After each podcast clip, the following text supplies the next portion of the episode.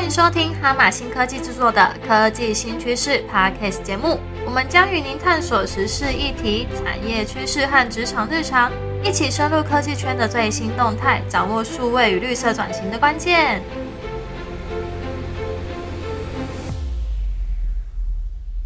欢迎来到科技新趋势，我是主持人 Monica。那我们今天节目呢，延续上一集，我们聊聊到 AI 这件事情。那 AI 可以帮助我们工作有效率的去处理很多琐碎或是要打底的工作。那到底呃 AI 要怎么帮助我们的工作呢？就是请两位工程师来针对不同的职业或不同的职务的内容，是不是有一些比较有效的工具可以分享一下？Hello，大家好，我又来了，我是 Sean。我是余文，我这边所知道有很多职业其实就可以利用我们的 AI 来帮助我们。我这边举几个例子，第一个就是画师，有要知道，其实近期啊，其实这个画师的工作大家闹得沸沸扬扬，真的也真的有几间公司呢，就真的裁员了一些画师，但是他们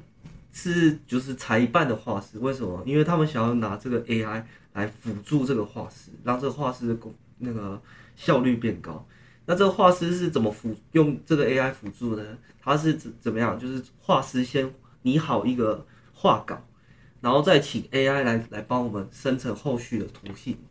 那这样子的话，其实我们其实画师就不需要花很大的功夫在后半部分嘛，那我就省省下很多时间这样子。所以画师呢，他们就透过这个 AI，其实就帮助了自自己呃工作上很很大的帮忙。第二个其实像就是呃，我想到的是摄影师。摄影师其实他你要知道，摄影师在平时拍照场景啊，跟人事物啊，其实大大小小一大堆。回到家之后，打开打开自己的随身碟之后，发现哇，这些图片散散乱，非常散乱。可是他如果透过 AI 帮他们做一个辨识，帮他做一个分类，他很快的就会分类出，哎、是人的一个资料夹，哎，是狗的一个资料夹，是一个风景的，是一个资料夹。对于摄影师来说，其实他这个是个对于这一件事的 loading 其实就是相相当的轻松。那你说这个 AI 帮助了这些工作，那他们成效好吗？我相信这个大家在新闻上一定都有多少有看到，像画师画出来的那个稿，其实才刚画出来，就有人用 AI 去生成出来，结果生成出来的好看的不得了，几乎根本就是就是完全看不出到底是不是真的画师画出来的。那那个画师还急着告他说，因为他画的没有 AI 快，他 说我都还没画完，结果你拿我的稿去把它生成出来，那那到底这样这个算是你的，算是我的这样子，对对，所以我相信成效呢，很多时候我们其实都在新闻上其实都有看到，一定都是相当不错的。除了 AI 可以帮助不同职业的人工作之外，那余文可以分享一下，在我们的生活周遭，是不是有一些 AI 可以帮助我们的呃一些产业或生活？嗯，有啊，像现在普遍一般民众可能比较常接触的，可能就是停车场或者是大卖场中的一些就是车牌的自动辨识。像以前可能还要自己伸手去拿票，那现在的话就可能就照一下，然后它就会路过，然后你就是要付钱的时候只需要输入你的车牌号码，那它就可以进行计费的动作这样子。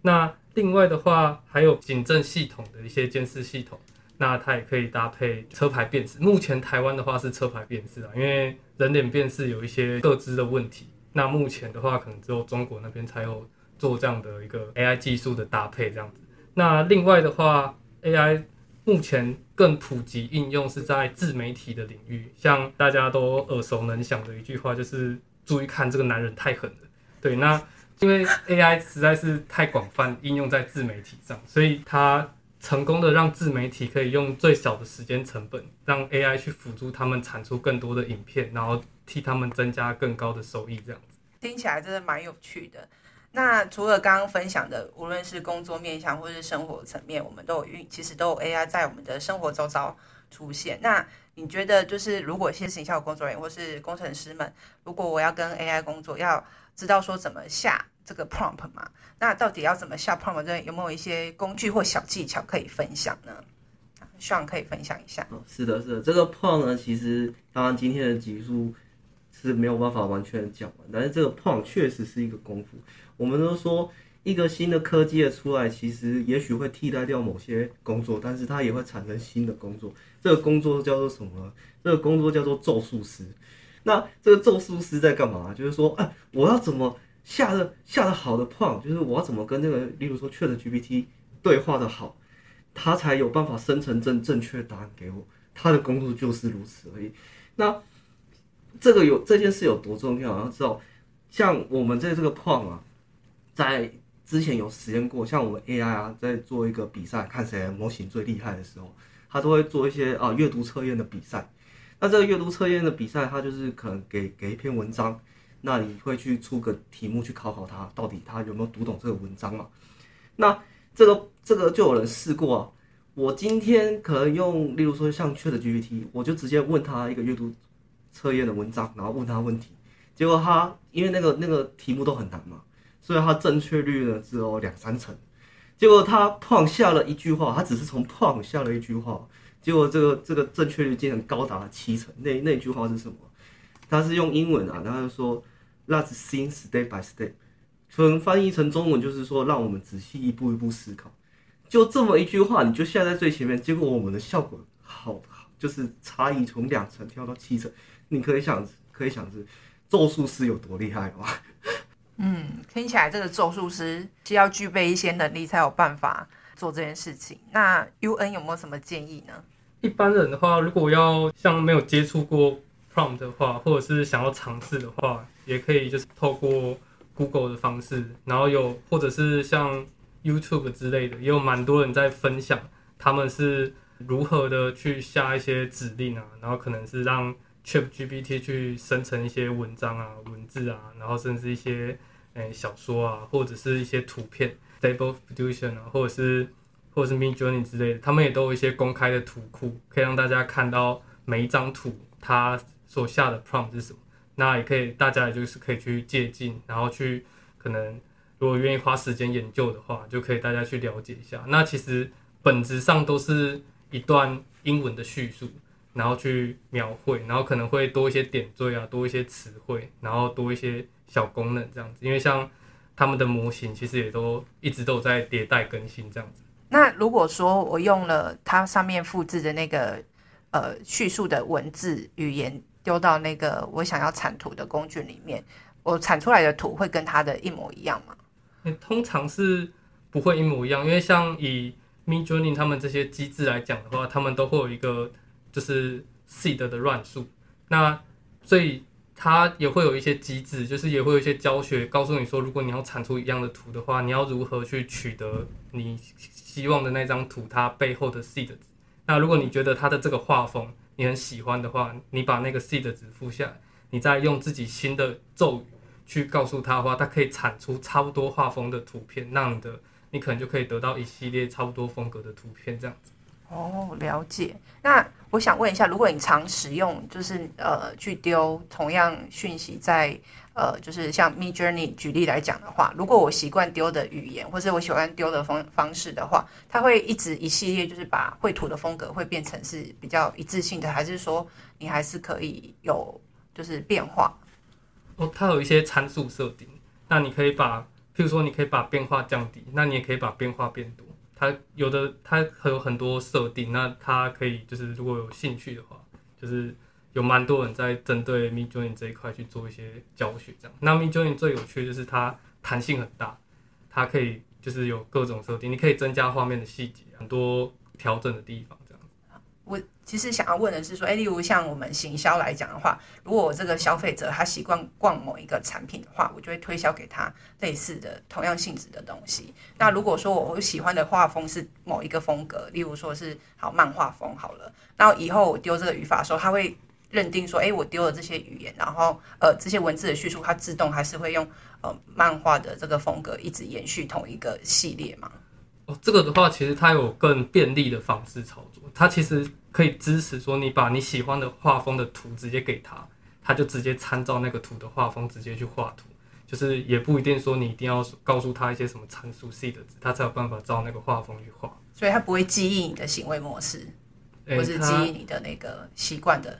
对，就是你有每次都是重新来。对，每一次都是重新来过。那讲到画图这件事情啊、那到底 AI 画图有没有侵权的问题？因为像之前有一个名人啊，他就是自己在脸书上面说啊，这个图是我自己画的，但是他是用 AI 的工具，然后下面的人就开始说啊，这个东西应该不算是他自己创作的作品。那到底未来这个 AI 工具会渐渐融入在我们的生活里面嘛？那如果说每个设计师或画师他们的作品都是透过 AI 的工具，那到底这个作品是要算谁的呃智慧财产权呢？呃，这个部分我想其实就是比较法律上，然后最后大家怎么定，我其实也说不定。但是我个人是觉得是说，这里面如果是纯粹是 AI 的部分的话，那我相信是绝对不可能申请的，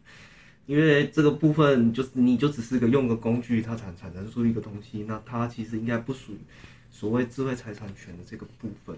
那我听过很多的一些论坛啊，其实很多人都在讨论这件事。那我听起来，其实大家目前比较有共识的，其实就是我现在说的这这一种说法。嗯那 UN 的看法是怎么样呢？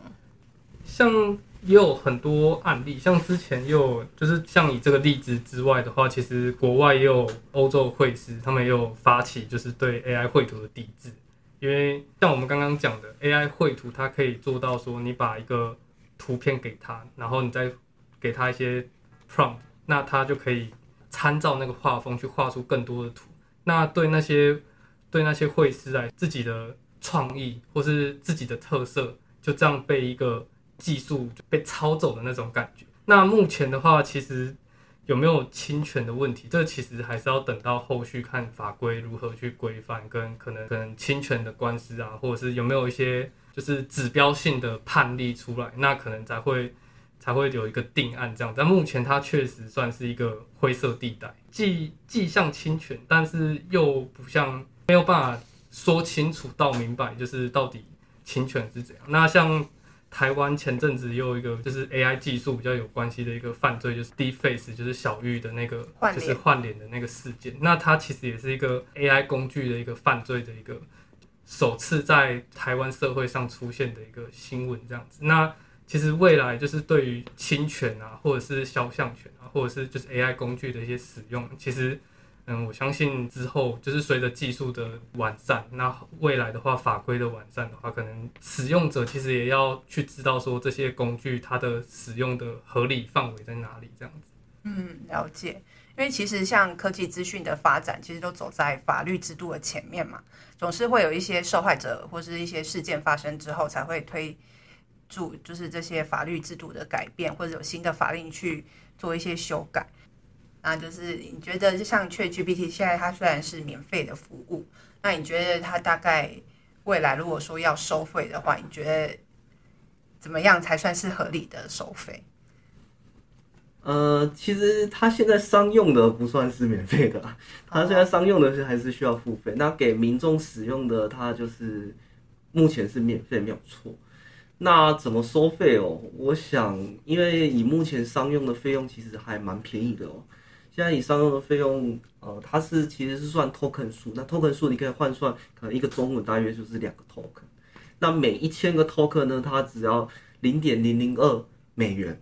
所以其实现在目目前是非常非常便宜。那你如果说未来就是就是他们已经呃有一点觉得说这个可以可以每个人都要付费使用了，那我想以这个金额来看的话，应该还不算太过分。嗯，好，那你刚刚讲的那个部分，我其实又有两个问题，一个是说你刚刚提到的呃商用版跟民众的免费版，它到底它的功能有什么差别？基本上没有太大的差异，但是有一些差异是说商用的你可以去调整它一些参数，可以想像就是 ChatGPT 它每次回答你都是不同的结果嘛，因为它是一个生成式的模型。那你可以去调整一些参数，例如说哦，你希望它不要呃讲话的那么随意，呃，或者是讲话不要那么浮动那么大，你可以调整那些参数。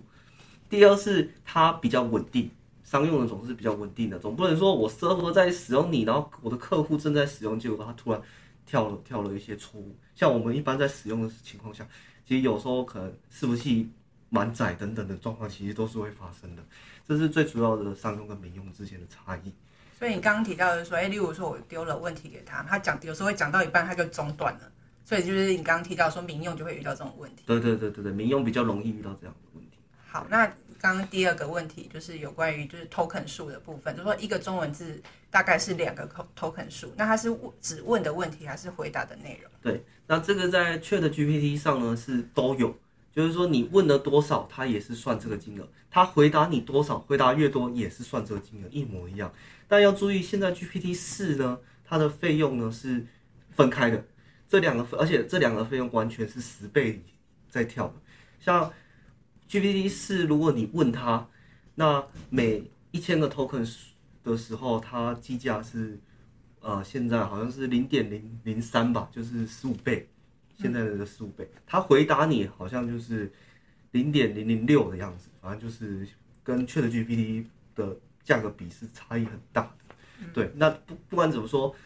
去了 GPT 现在是你问也要钱，回答也要钱，而且收费机制一样，但是这个金额都是还蛮蛮亲人的。嗯，对，了解。所以那以后如果说我有预算的考量，也可以说你回答的问题，然后可以限几字以内这样子。对对对，最好呢，你就是你有预算考量，就说哎，请简短的回答我什么什么问题这样子。那我们今天这一集呢，就是聊了蛮多关于 AI 的东西。其实之后呢，也会有呃更多关于 AI 的新的主题来跟大家分分享。那今天这一集非常感谢 U N 跟 Sean 来到我们的节目。那那大家也记得要订阅我们 Podcast 的节目，或者是到我们的脸书留言，希望说呃你们可以给我们一些建议。然后如果你们想听的主题，也可以留言分享给我们。